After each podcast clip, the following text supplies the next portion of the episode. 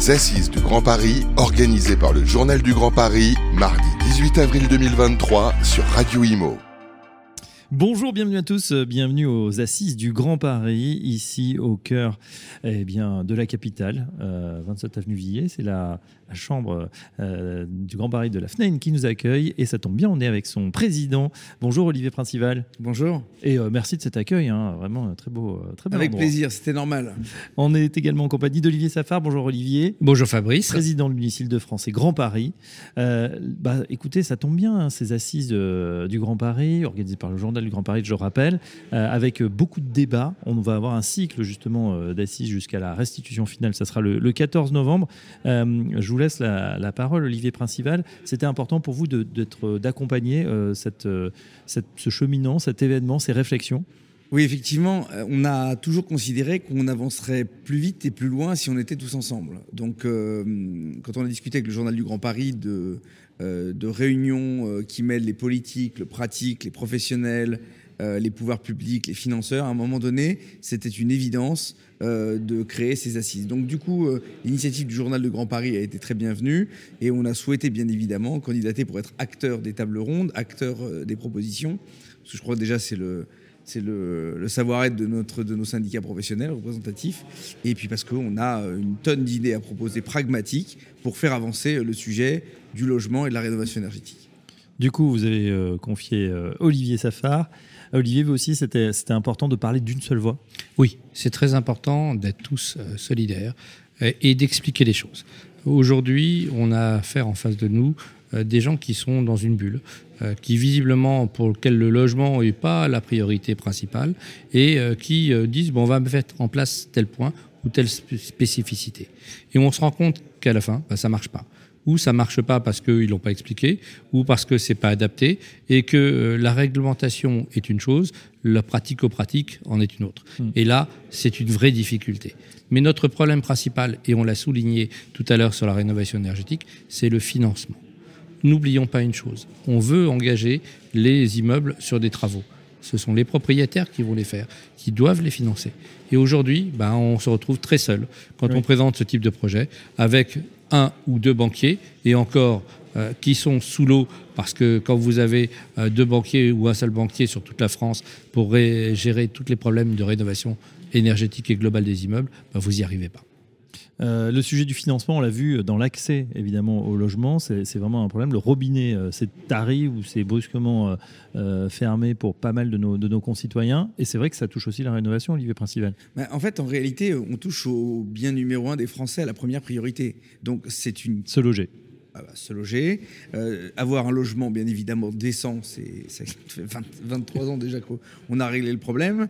Euh, mais la problématique, c'est qu'on a des logements qui ne sont plus accessibles aux locataires. On a un marché qui est complètement euh, en attrition totale. Mmh. On a un marché de la transaction qui est à l'arrêt à cause des problématiques euh, d'inflation, d'augmentation des taux.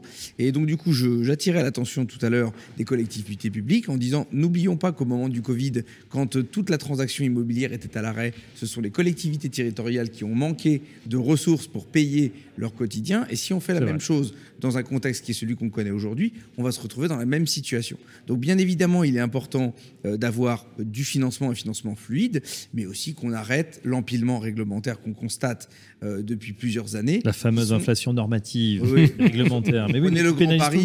Non, mais vous prenez le Grand Paris. Euh, rien que sur les propriétaires, vous avez euh, des taxes foncières qui sont en augmentation. Vous avez pour les bailleurs des encadrements de loyer. Vous avez du permis de louer dans 500 communes en France. Je veux dire, à un moment donné, ça multiplié par des augmentations de charges et des contraintes sur les propriétaires, ben, on va avoir une difficulté globale qui va être de fournir du logement. Oui. Et si on ne loge pas les Français, qu'est-ce qu'on en fait? Ça va être compliqué, et puis ça peut, voilà, dans un pays qui est prompt euh, à, s'émouvoir et à manifester, euh, ça peut se compliquer effectivement. Euh, on est orienté solution également dans ces assises. Qu'est-ce que vous mettez sur la table en commun? Quels sont les constats? On les connaît. On a même un CNR logement qui va se faire très bientôt dans les conclusions. On est le champion du monde, je pense, du constat. Qu'est-ce qu'on fait pratiquement? Quelles sont les propositions qui sont sur la table? Des choses pratico-pratiques qu'on peut faire tout de suite, Olivier Alors, première chose que l'on a demandé, c'est une banque du financement de la rénovation énergétique.